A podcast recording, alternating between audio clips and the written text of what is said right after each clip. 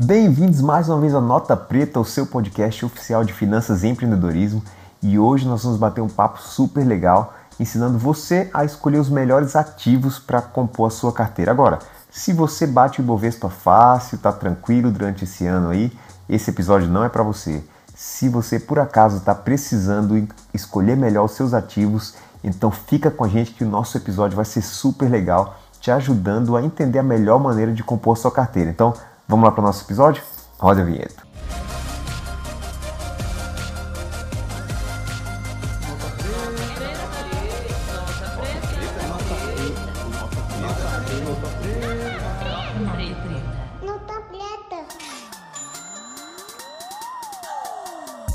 É isso aí, pessoal. Como a gente tinha anunciado, vocês já viram provavelmente aí na foto do episódio, nós temos o privilégio de ter com a gente o Lucas Costa, que ele é analista do TC Matrix, mais um representante do TC aqui, como vocês sabem, sempre conteúdo de qualidade.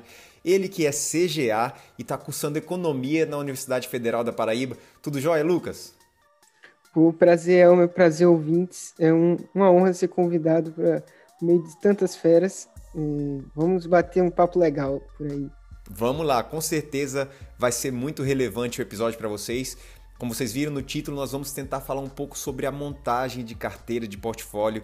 E olha, para ser bem sincero, eu estou nesse universo aí há mais ou menos um ano e meio, dois anos. É, isso é algo difícil para quem está iniciando. Você começa a acompanhar aí as pessoas na mídia e às vezes você percebe que, poxa, eu estou atrasado, eu deveria ter começado a investir mais cedo.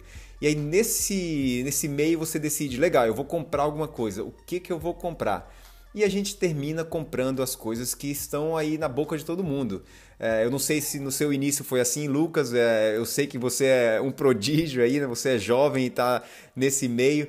Mas para muitas pessoas é assim que acontece. Você não é da área, você não entende muito bem. E aí, como que eu monto a minha carteira? Eu vou comprar essa ação porque tal pessoa falou. E eu vou comprar aquela ação e isso é uma coisa ruim, como a gente sabe, né, Lucas? É, e as pessoas começam a se perder nesse, nesse passo a passo aí. É, eu sei que você lida com várias pessoas. Acontece muito com as pessoas ao seu redor também. É uma dificuldade montar uma carteira, montar um portfólio, antes da gente entrar um pouquinho mais a fundo nisso daí? Não, é, é um problema crônico, digamos assim. As pessoas chegam com as dicas quentes, que recebeu. Tem aquele até o selinho de encaminhado no WhatsApp. A pessoa recebe o ticker, vou pegar aquele ticker, deixa eu botar aqui para ver o que é que acontece. É o que viu num vídeo do YouTube e simplesmente já quer comprar, não, não, não avalia a empresa, não avalia, às vezes, nem o histórico de quem está passando, porque até uma boa, um, o melhor investidor do mundo erra. Se Warren Buffett erra, qualquer, qualquer um está sujeito a errar. Então, assim, é, trazendo já, já trazendo um pouco para o meu exemplo, a primeira ação que eu comprei é, foi Ambev. Lembro que qual foi a minha, a minha lógica? Foi também nesse, nesse flow das notícias, né? Poxa, Ambev, uma grande companhia. Foi em 2018, é, no meio de 2018, por volta, um pouco antes da eleição, eu comecei a investir. Minhas primeiras ações foram da Ambev, justamente porque era uma ação bem falada, todo, é, as notícias tinham como uma companhia sólida, excelente crescimento, excelentes gestores, e como não tinha conhecimento, digamos, analisar balanço, realizar projeções, modelos, acabou sendo a minha primeira ação. Felizmente, eu ainda saí no lucro, apertadinho, mas saí no lucro, até foi a primeira ação, depois eu comecei a estudar, eu vi, eita, já não é essa coisa tão bonita que, que as notícias falam, né? Porque é, é, muito é uma ação queridinha, digamos. Existem várias ações queridinhas assim que você recebe, em que são empresas muito boas, que não tem como dar errado, que a ação só subiu até agora e só vai subir daqui para frente. Mas não estou dizendo que a Ambev é assim. Atenção, pessoal, disclaimer aqui, mas Cielo também era assim em 2016. É, pessoas, não existia quem falasse mal da, da empresa, era muito raro. Você estava indo muito contra o fluxo. E a gente já viu como esse filme acabou. Então, por isso que é muito importante você receber informação, é, pensar, refletir e ir atrás. Como eu treina, treinava futsal, meu treinador sempre falava: quando a bola está no alto, você mata no peito, pisa, levanta a cabeça e vê, e vê o que acontece. Quando você recebe a dica da ação, você tem que acalmar, pro, procurar a empresa. Não é, não é porque alguém lhe deu uma dica que você não vai olhar a empresa. Pode ser uma dica boa, agora estude, não, não confie só na dica. Esse eu diria, acho que seria o conselho para abrir o programa. Muito bom, muito bom. A gente já começa então aí, mata no peito e acalma. Vamos levantar a cabeça, é isso aí, ótima dica para começar. Pessoal, vocês começam a entender para onde a gente quer levar esse episódio, né? A gente sabe que é uma coisa muito difícil. Se você está nesse caminho aí tentando escolher suas ações, a gente vai tentar te ajudar com isso daqui. Se você escutar episódios passados, a gente conversou um pouco com várias pessoas aí, muitos nomes de qualidade que nos ajudaram a entender. Parceiros de trabalho do, do Lucas também, como por exemplo o Hugo, que nos ajudaram a entender talvez como você faz um valuation, mas talvez para muitas pessoas isso ainda é muito complicado. E eu vou tentar trazer aqui no bate-papo algumas questões com o Lucas para tentar talvez acalmar vocês e ajudar um pouquinho no caminho, porque talvez você possa falar assim, olha, isso não é algo que eu sei, eu não sou, um, tenho nível avançado em contabilidade, eu não sei fazer o valuation de uma empresa, eu ainda não estou nesse nível onde eu consigo olhar é, os resultados contábeis de uma empresa e decidir, olha, isso realmente é uma empresa que está barata e talvez vai demorar para você chegar a esse ponto. Né? O Hugo comentava nos episódios aí que isso demora às vezes anos até você chegar no nível onde você olha ali, bate o olho e você consegue entender mais fácil. Demora, a gente tem que estudar, né? Mas e aí? Mas e aí? Como é que eu começo, né? Deve ter um caminho para a gente começar. E eu decidi, Lucas, criei uma pauta, vamos ver se a gente consegue é, ajudar o pessoal. E começando da seguinte maneira, vamos dar um passo atrás e tentar é, ir pelo seguinte caminho. Legal, existem muitas empresas na Bolsa de Valores uh, no Brasil hoje. Nós estamos inicialmente falando de B3. Nós ainda não comentamos nada de é, ações internacionais, é, falando simplesmente do Brasil. A pessoa olhou e vai comprar alguma coisa, uma ação, uma empresa listada na B3.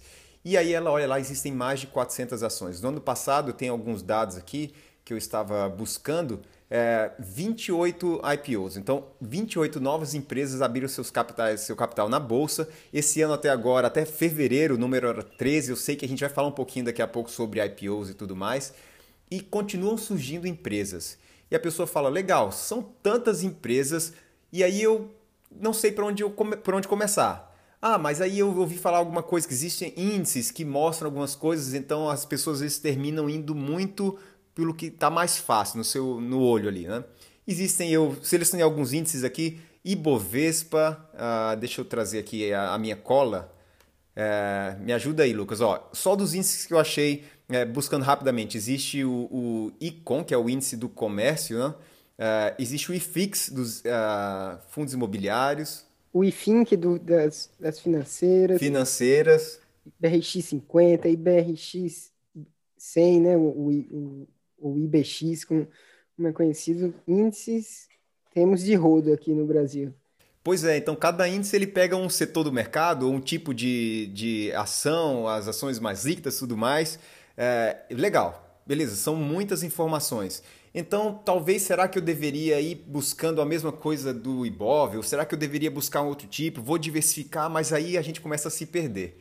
E eu sei o que acontece muito é as dicas quentes é, elas terminam às vezes nos atrapalhando, né? Porque a pessoa não, a gente não sabe qual é o tempo daquela pessoa para ficar naquela ação, o tipo de risco que ela pode assumir, é, o capital que ela tem para entrar naquele ativo e aí a gente termina às vezes copiando e se dando mal. Legal entrei na bolsa de valores, vi um monte de informação. Existe um caminho para matar no peito primeiro, antes, como a gente está falando aqui a linguagem futsal, né? Para a gente se acalmar e começar a olhar isso daí, uma maneira de talvez colocar um pezinho aí na, na água e começar? O que, que você acha? É, um, uma dica que, digamos assim, para o investidor geral, que hoje é amplamente acessível, falando na questão financeira, são os relatórios de research. Claro que eles vão te limitar, eles não vão cobrir todas as empresas. Geralmente eles também cobrem essas mais populares, digamos assim. Mas eles, você lê um relatório de research, você já vai ter um, pode ter uma noção geral da empresa. Você, caso você não queira estudar por conta própria, porque a gente sabe que nem todo mundo quer ser especialista. Investir não é só para especialista, investir é para todo mundo. E as pessoas não têm tempo para pegar um, um balanço e olhar a nota explicativa da contabilidade para entender tudo. Então, a gente precisa reconhecer que, que nem todo mundo está disposto a isso. Agora, o que é que esse investidor que não está disposto a se tornar um especialista precisa entender? Que ele também não vai ser o melhor trader do mercado, ele não vai acertar o papel que vai subir 30% na semana. Poxa, cara, você. Tem gente que faz isso, ia dizer 8 horas por dia, mas o ritmo da Faria Lima é 12 horas por dia e não, e não, e não acerta. É, seria muita pretensão. Então, você ter, você que não quer ser um especialista, uma boa dica é justamente começar pelas ações mais é, sólidas, porque assim você evita é, sólidas e também diversificar seu portfólio, porque assim você evita, digamos, danos. A regra número um de Warren Buffett é não perca dinheiro, e a regra número dois é lembre da regra número um. Então, ter, ter o seu capital protegido é fundamental para valorização do portfólio, realmente fazer a sua carteira conseguir evoluir somado com seus aportes e conquistar a sua independência financeira. Então, digamos assim, uma estratégia que, que eu utilizo muito são filtros quantitativos para selecionar as minhas ações. Ah, eu não gosto muito de ações que têm um indicador dívida líquida, EBITDA, acima de 3, por exemplo. Ah, aí você pensa, ah, legal. Se eu estou olhando duas, estou olhando um setor, setor de vestuário, e o setor tem cinco empresas, vamos pensar aqui, cinco, Renner, Marisa, é, Guararapes, CIA e Renner, Marisa, vamos pegar essas quatro. Se uma delas tiver esse indicador acima do que eu tolero, eu excluo ela da análise e me restringo às outras três. Esse é um, um bom é uma boa técnica utilizar esses filtros porque ele limita a quantidade que, de ativos que você tem que olhar. Porque, claro, uma análise mais aprofundada é necessária, só que você não vai fazer uma análise aprofundada de todos os ativos da bolsa. Correto. Então, você pode começar é, nesse sentido, fazer um filtro. Outra análise que você pode fazer é tá, começar por um filtro, digamos assim, qualitativo. Eu fiz essa divisão de quant e quali, quant mais referente aos números contábeis e qualitativo mais referentes à sua percepção do mercado. Às vezes, você que está vivendo o mercado, vamos supor, um, uma pessoa que era cliente da Cielo e sabia do serviço ruim que a Cielo prestava, que era relatado, e de repente chegou uma máquina nova no seu estabelecimento, um Stone. Aí você, poxa, caramba, que esse serviço dessa máquina é muito mais eficiente, eles têm custo, custos menores, eles prestam um serviço tão bom quanto da Cielo. Essa empresa parece ser uma boa empresa. E você vai lá, deixa eu ver se essa empresa é listada na bolsa. Às vezes, grandes investimentos você conhece assim, digamos, com a so, gastando a sola do sapato na, na rua. Então, uma dica que eu, que eu daria para quem está começando é, não tenta se aventurar demais, se fosse aventurar demais, vai com um pouquinho, uma pequena parte do portfólio. No mais, você pode seguir, comprar índices, como a gente falou, a estratégia de investimento passivo. Os fundos, existem fundos como o PIBB, o, o BOVA11, em Divo 11, que são fundos de índice que replicam carteiras grandes e já te fornecem uma diversificação. Você pode alocar parte do seu capital em renda variável nele e a outra parte fazer a sua seleção de ações de acordo com o que você ou o analista que, que você segue, a casa de research que você segue, indica. É, acho que assim você vai estar no, acima de 80% das pessoas que que tenham, digamos assim, a prepotência de achar que podem bater o mercado sem, sem muito sem muito conhecimento, porque se tem alguma coisa que o mercado é, ele é bem cruel, ele geralmente não perdoa quem se acha mais esperto que ele. Então, essa é a dica que eu daria, respeitem o mercado. Muito bom, então acho que foi, foi importante para começar, deixa eu ver se eu entendi, é Existem através dos, dos, fundos ou ETFs que a gente pode começar, seria uma maneira simples. Você colocou separando os quantitativos dos qualitativos. A gente escuta muito falar isso quando está começando. Ah, busque empresas que estão aí no seu dia a dia, né, na sua, da sua convivência. Achei interessante essa, essa dica para a gente sempre se recordar disso. Né? Mas muitas pessoas têm aquele anseio de bater o Ibovespa, né? E a gente sabe que isso não acontece para muitos investidores, né? E eu acho que isso às vezes até termina atrapalhando muitas pessoas. A ansiedade em bater o Ibovespa é, gera aquela aquele pula-pula de ação, né?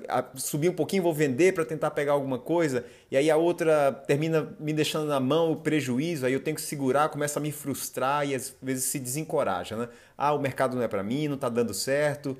E eu vi até o Oleans postando, acho que foi hoje alguma coisa em relação à importância de você ter uma parte dos seus investimentos em, em ações e ativos que você controla. Acho que foi um, recorte é, de um livro, ele falando pela experiência, né, para você poder testar. E eu, eu percebo que isso funcionou para mim. O que, que você acha? É realmente interessante você controlar alguma coisa? Porque você poderia falar, ah, coloca tudo em fundos, né? coloca em ETFs e deixa lá, deixa rodar. É, mas parece que quando você quer aprender, a melhor maneira é através da prática. Então, se você simplesmente terceirizar tudo isso daí para outra pessoa fazer, é, pode ser que dê certo lá, que ele replique o índice sem problema nenhum, até você sai melhor do que muitas pessoas que simplesmente não conseguem bater o Ibovespa, mas por outro lado, você não vai aprender, você não vai entender o que está acontecendo, você simplesmente terceirizou essa responsabilidade. Você concorda com esse tipo de pensamento ou, ou não? É melhor, às vezes, talvez a grande maioria que não tem interesse em, em talvez se aprofundar, é, simplesmente ir para um fundo ou colocar no ETF e esquecer isso daí? É, como, como diria o professor Felipe Pontes, né, como tudo na vida depende.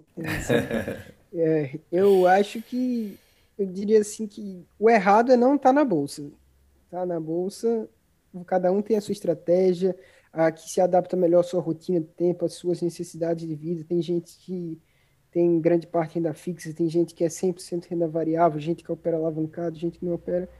Cada um só tem que se conhecer para saber o que, que se adapta melhor para você.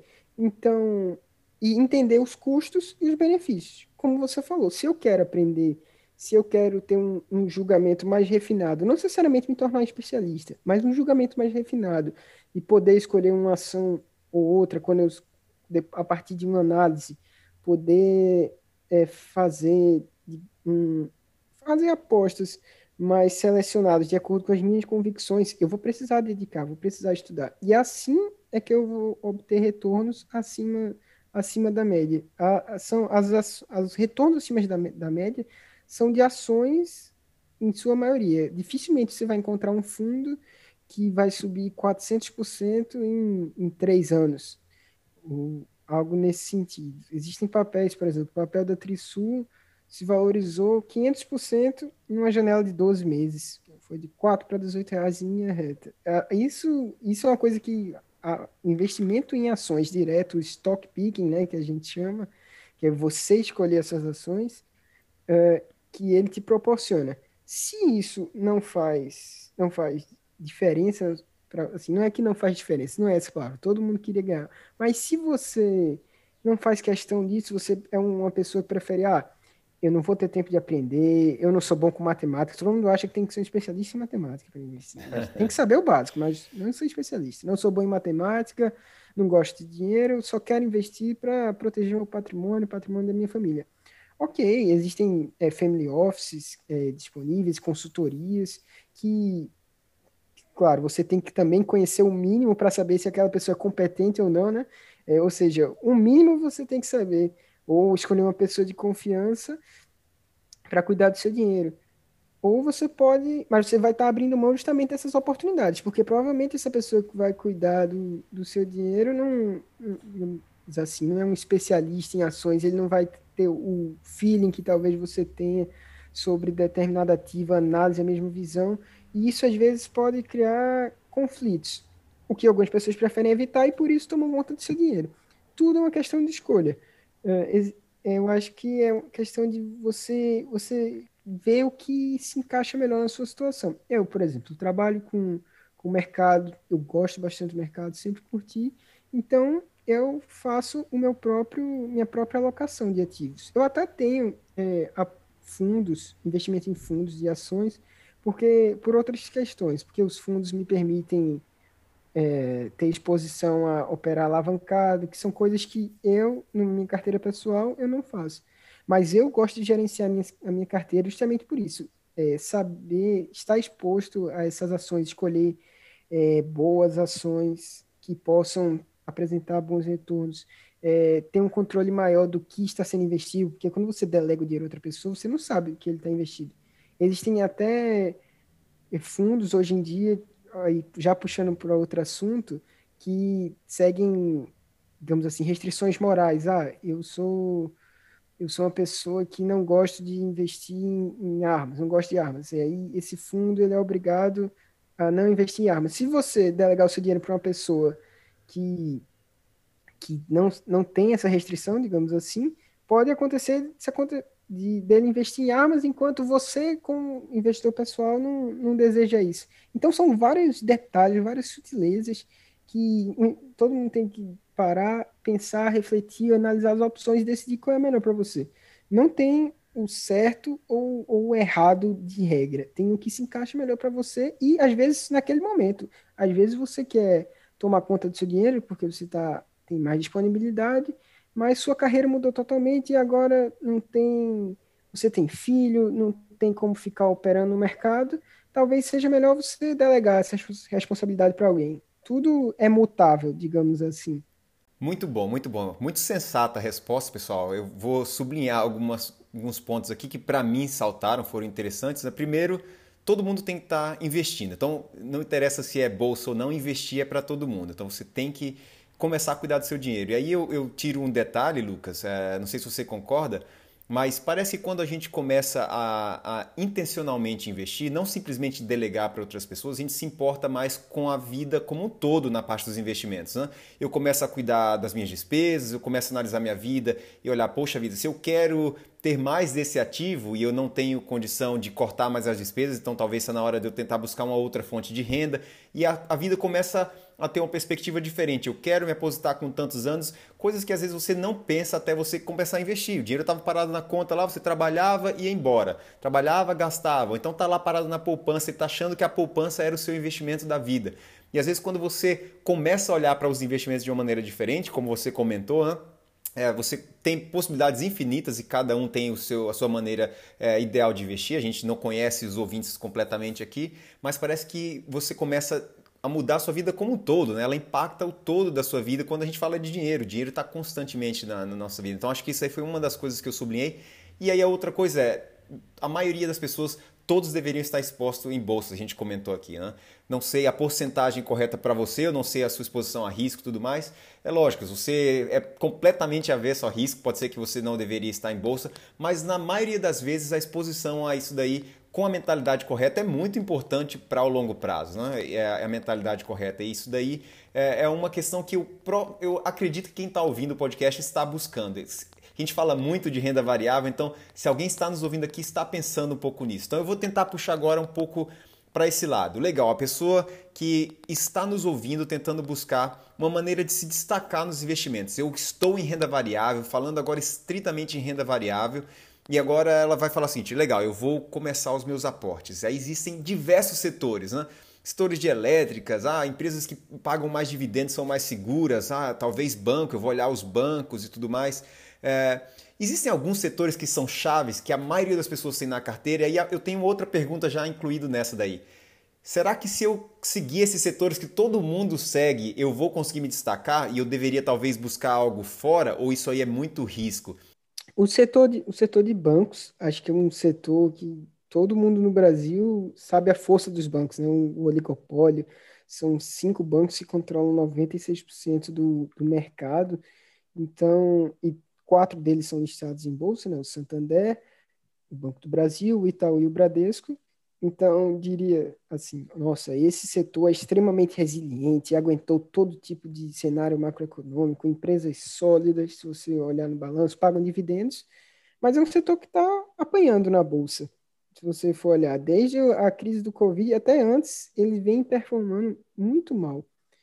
Então, você só ter um setor é, é algo arriscado. Assim. Claro, o foco é o longo prazo. Eu tenho um, ações de bancos tranquilamente. Todo mês, quando cai, eu faço o aporte num, num banco lá e sigo tranquilo. Mas existem pessoas que se incomodam com isso, com essa performance de curto, de curto prazo. Então, por isso, é importante você diversificar entre setores. E a análise setorial, ela é importante, porque realmente existem setores chaves de acordo com a conjuntura macroeconômica, com o cenário atual. No Brasil, por exemplo, um cenário, um, um setor muito forte é o setor do agronegócio. É muito, muito robusto. A gente sabe, é, a correspondência, a participação dele no PIB do país, a quantidade de empregos gerados, isso impacta nos investimentos porque a gente sabe que, as, digamos assim, os planos do governo é, podem estar voltados para esse setor, uh, ou toda a cadeia que envolve o setor, ela é mais robusta. Então, é interessante você você fazer essa análise e dependendo do perfil do investidor, por exemplo, nossa, eu sou um investidor que quero ter exposição à bolsa, mas eu sou um cara mais tranquilo. Eu não quero ver, não quero comprar uma ação a 10 e ver ela bater 3 reais. Então, eu prefiro a tranquilidade, mesmo que isso me tire algumas oportunidades muito boas. Ah, vou buscar ações do setor elétrico, que são ações com receita mais previsível, com mais tradicionais, escolho uma empresa que seja mais tranquila, feito uma Engie, uma Taesa da vida, que pagam muitos dividendos. Claro, dentro do setor elétrico também tem as que quem gosta de emoção, a Eletrobras aí tem para todo gosto. Mas é, também, agora falando aqui, o setor elétrico é um setor tranquilo para quem gosta de dividendos, mas na época da canetada da Dilma, esse setor apanhou muito. Então, mais uma vez, você ter setores chaves é importante, feito olha, eu quero ter dois bancos na minha carteira, um, um grande um, e um banco médio, feito um banco ABC, ou dois bancos grandes, uma empresa de setor elétrico, porque a diversificação entre setores ela é benéfica e existem setores que são chaves e que se adequam melhor ao seu estilo de investimento. Mas pense bem que pode acontecer o pior. Então, sempre esteja diversificado. Uh, é, se você tem muitas empresas estatais, por exemplo, que é o setor, o setor de energia, o setor de utilities, que é, por exemplo, saneamento, ele não, não tem como você ter várias empresas que estão na mão do governo. O risco, você está exposto a um risco muito, muito grande. Você tem Banco do Brasil, Sanepar e o Eletrobras tal, uma canetada do governo, independente de quem seja o, presidente, qual partido esteja no poder, pode tudo ir por água abaixo e ficar por um bom tempo assim, causar muita dor de cabeça. Então, acho que esse controle de risco, ele é, é muito importante também, além dos setores, né, na, no modelo de negócio da empresa, né, porque nesse caso é, tem a ver com o controlador, e se pudesse dizer assim, eu diria para a galera acompanhar muito o setor de agro, acho que a gente tem boas, vamos falar de IPO mais para frente, né? Mas tem tem boa coisa muito boa vindo aí no setor de agro, a boa safra está para fazer IPO no momento que a gente grava, tomara que dê tudo certo com a IPO da boa safra. A Vitia também está com prospecto cadastrado. É o setor de bancos, é um setor muito robusto, por mais que falem das fintechs, é, vi numa entrevista do João Braga Rádio que ele falou que crédito no Brasil não é brincadeira, não é qualquer um que, que opera. Então, esses bancos, apesar da concorrência ser real, o, o Nubank, o Banco Inter e os outros bancos digitais estarem realmente fazendo uma, os bancos repensarem todo o modelo de negócio, eles ainda assim vão, vão ser dominantes. Vai demorar muito tempo para esse cenário mudar. E, claro, você tem que fazer a sua análise, não colocar tudo em um, em um setor só, mas esses setores acho que seria interessante para acompanharem. Perfeito. Vamos então começar a fazer a transição para falar um pouquinho de IPO. Eu vou fazer a transição da seguinte maneira: existe um setor onde recentemente apareceram várias, uh, várias novas empresas, que aí é o, o tech, né, que a gente está falando. Não existiam muitas ações techs na bolsa. O pessoal fala, ah, Magalu é tech, mas falando de setor, eram poucas empresas uh, tech até algum tempo atrás. E nesse último ano, 2020 e até agora, várias empresas aí desse setor começaram a abrir IPO, consideradas desse setor. Né? É, e aí a gente já faz a transição é, o que, que você acha desse setor? Realmente ele pode descolar como acontece no exterior? A gente sabe que isso hoje é, facilita muito. Uma empresa tech ela é uma empresa mais leve, ela pode ter ganhos interessantes. É, nós vemos isso acontecendo no exterior e a gente sentia falta no Brasil desse tipo de empresa. Será que está chegando a hora da, desse setor tech no Brasil? E talvez vamos começar um pouquinho, a falar de IPO através desse, desse gancho aí. É ótimo, ótimo falar disso, porque realmente era um era algo que faltava no Brasil. A gente tinha poucas empresas techs na bolsa. Que me vem à cabeça agora Sinqia antes de 2019, por exemplo. Eu acho que era Sinqia, Lynx, TOTS e não consigo me lembrar mais de algum. Em 2020 tivemos a Local Web, papel que quando estreou disparou, foi logo na pandemia, migração para o online. Foi realmente um excelente. Quem comprou no IPO se deu muito bem. Uh, e agora, em 2021, já tínhamos Bemob, Mosaico, é, podemos colocar companhias como Westwing, Mobile, que são móveis, mas tem muitas a parte digital dentro delas, como nesse segmento, e a tendência é que cada vez mais empresas de tecnologia façam parte da Bolsa Brasileira. Isso é muito bom, porque você, investidor, antes tinha que se expor a empresas é, nos Estados Unidos. Até as empresas brasileiras iam se listar lá fora. A gente tem o exemplo da Stone, tem o exemplo da XP, que são empresas de, tecnologia que optaram por abrir su, suas ações lá no, no exterior, na, na Nasdaq, na Bolsa dos, dos Estados Unidos. Uhum. E isso realmente deixava os investidores aqui com, vou dizer, triste, né? Porque eles queriam uma exposição à tecnologia e não tinham é, uma variedade para escolher. E a prova disso, é essa, essa sede de tecnologia que os investidores tinham, acho que veio no IPO da Mosaico. Né? No dia, o IPO saiu no topo da faixa, é, só para esclarecer, no, no, processo de IPO, nós temos a empresa, ela coloca uma faixa de preço que a ação pode sair. Ela pode sair, digamos, entre 10 e 15, é, com, como ela vai ser precificada, qual vai ser o preço que ela vai estrear na bolsa. A Mosaico, ela saiu, digamos, no, no 15, não foi 15 exatamente, acho que foi 21, mas saiu no topo da, da faixa, ou seja, tinha muita demanda pelos papéis da Mosaico. Uh, então, no dia que as ações estrearam na bolsa, elas subiram 100%, quase 100%, 90 e poucos por cento. Ou, ou seja, a demanda pelo, pela, pelas ações da empresa realmente estava reprimida. Tinha muita gente querendo e pouca gente disposta a vender, o que mostra o apetite que o Brasil tem por tech.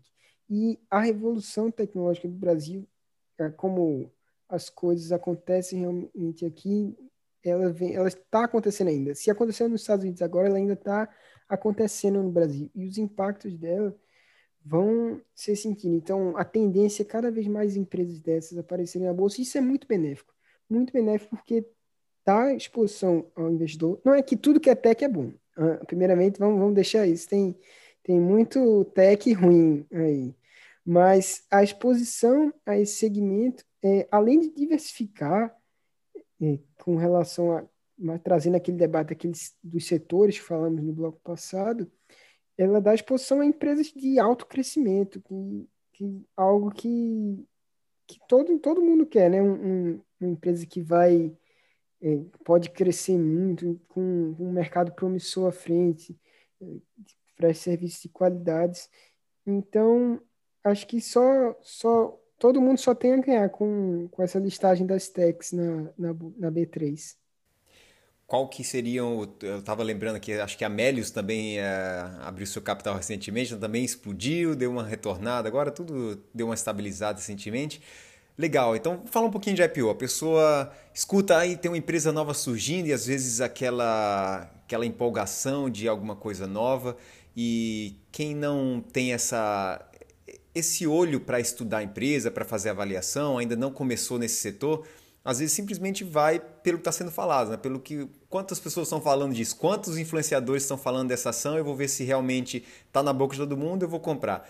Quais são os cuidados? O que, que você acha que deveria ser a maneira de analisar um IPO para um investidor pequeno que está decidindo se entra ou não em um IPO? Se, se, existe a possibilidade, né? se ele pode participar desse IPO, qual que deveria talvez ser alguns dos filtros que são mais simples é, para o investidor começar a entender se vale a pena para ele ou não entrar nisso daí?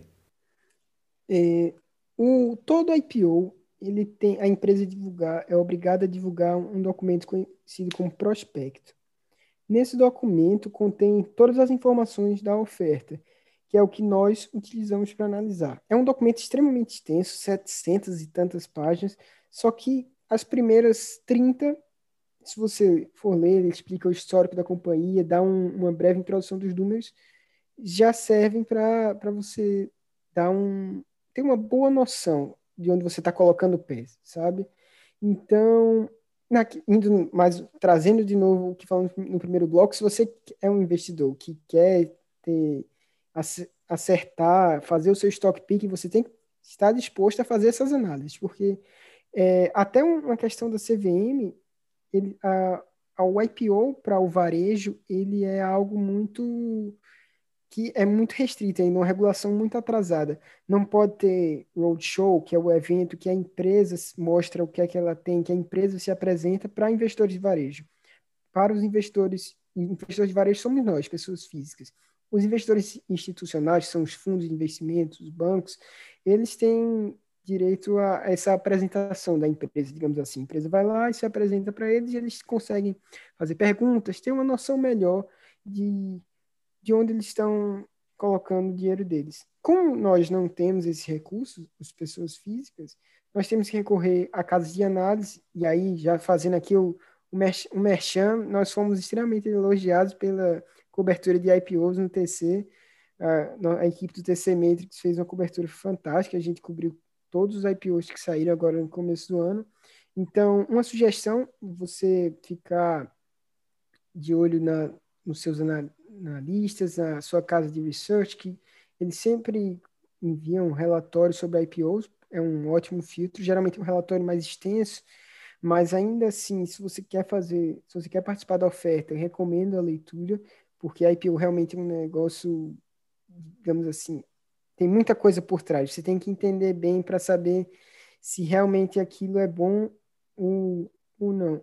E aí, entrando agora na, na, na parte do, dos youtubers, influencers, eh, das notícias, eu vou, vou trazer aqui três exemplos. Um, um dos IPOs mais comentados foi o da Reddor, que foi, se eu não me engano, foi a segunda maior oferta da bolsa na, na época, para o follow-on da Petrobras em 2008.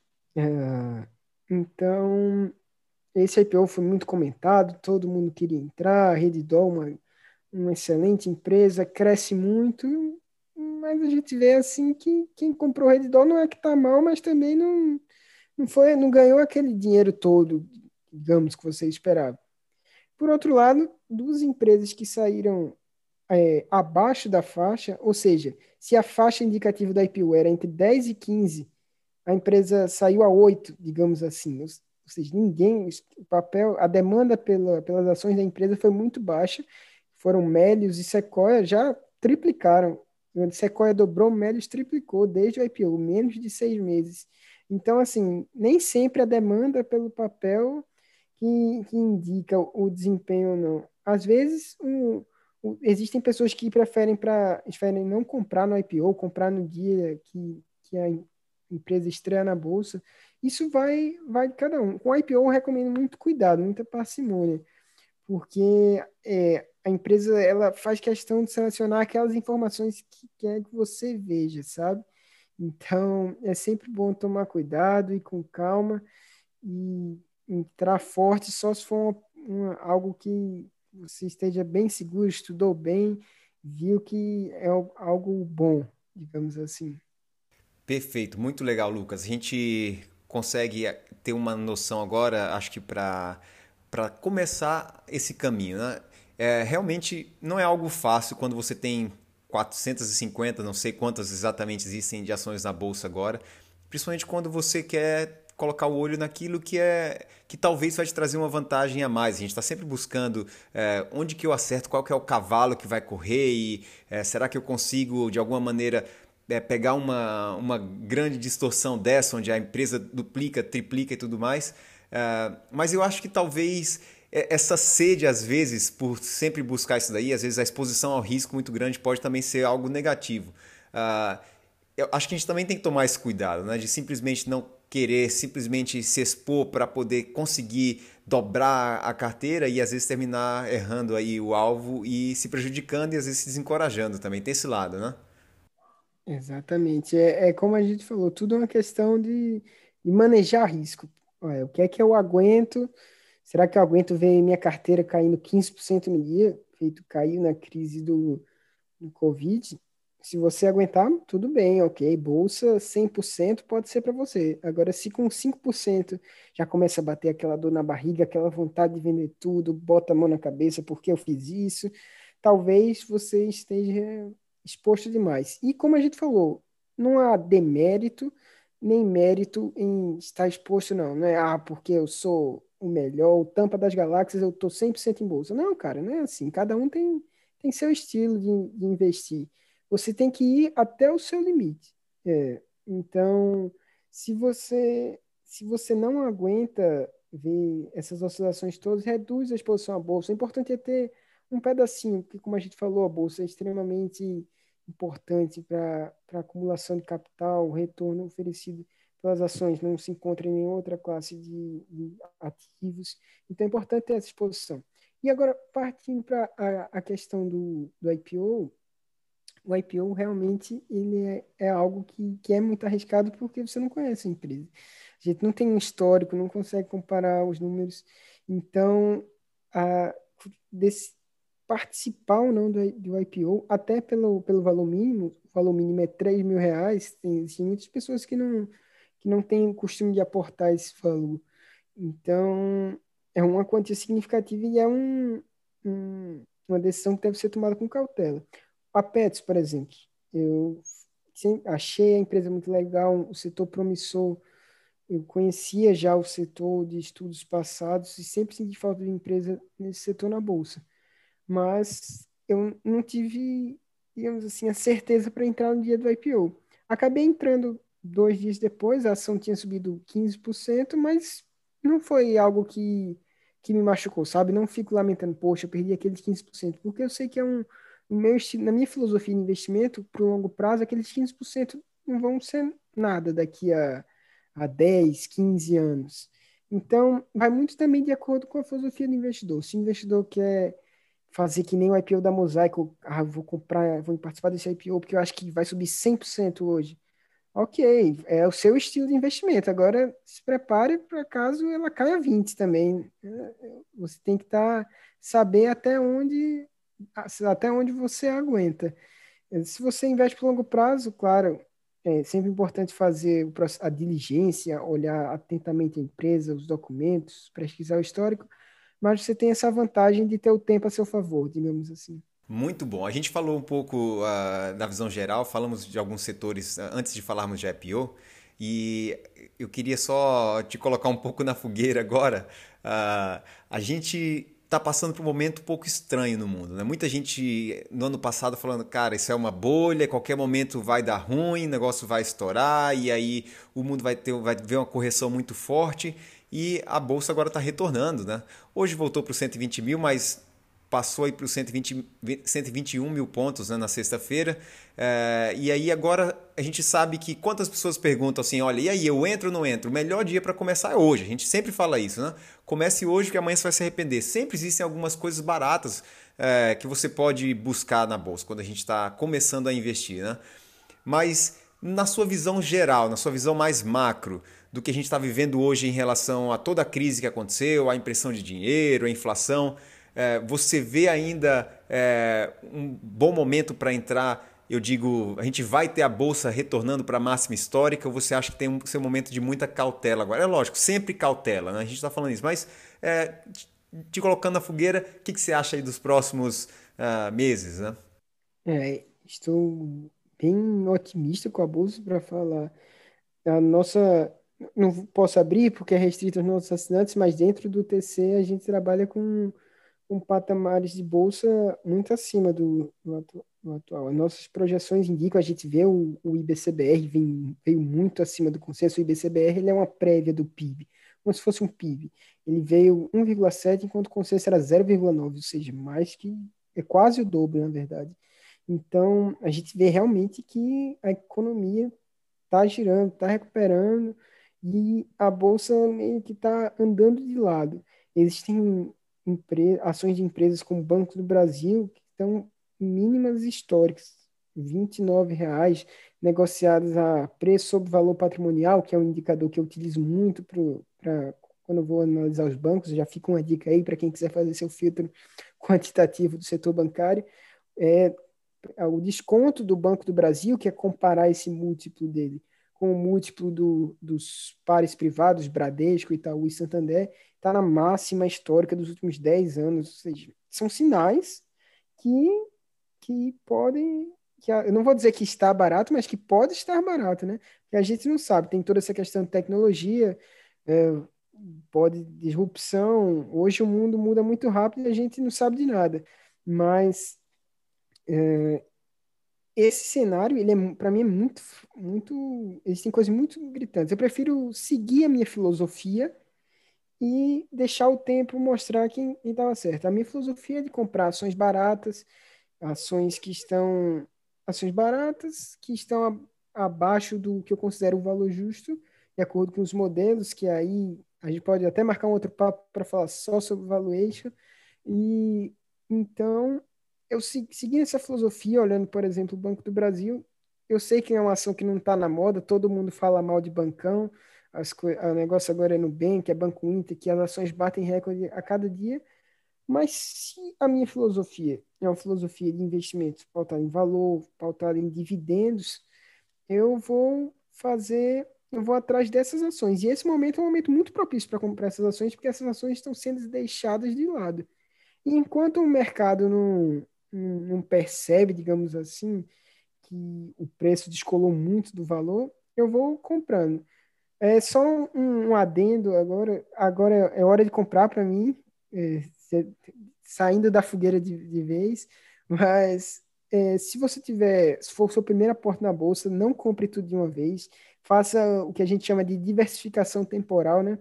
Se você tem 60 mil reais para colocar, coloca 10 mil todo mês, ou coloca 6 mil todo mês, compra em vários períodos de tempo. E aí que isso vai te ajudar, porque nunca sabe o dia de amanhã, né? A gente tem que se diversificar para se proteger do risco. Muito bom, muito bom, pessoal. Mais uma vez lembrando, eu estou brincando, colocando o Lucas na fogueira aqui.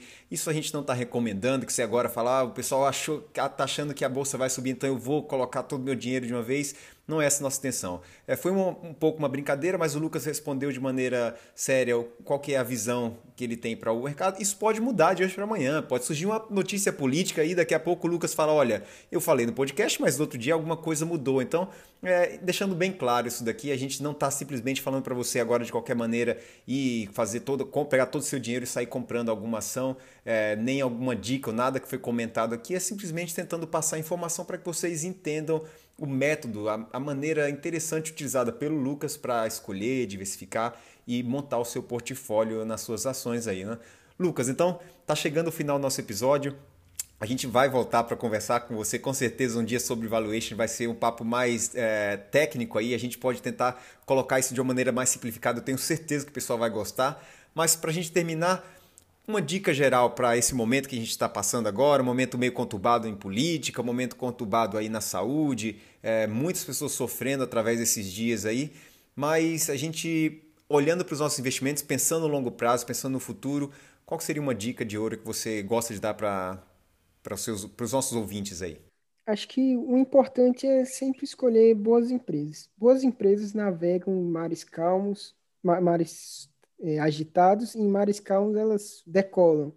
Então, fazer o processo de escolher boas empresas, por mais que no curto prazo elas sejam penalizadas por um ruído político, por um, fechamento do comércio, digamos assim, empresa que tem muitas lojas na rua, no longo prazo, não são esses fatores, esses pequenos detalhes que vão impactar no, no, valor da empresa como um todo. Eles afetam, claro, no curto prazo.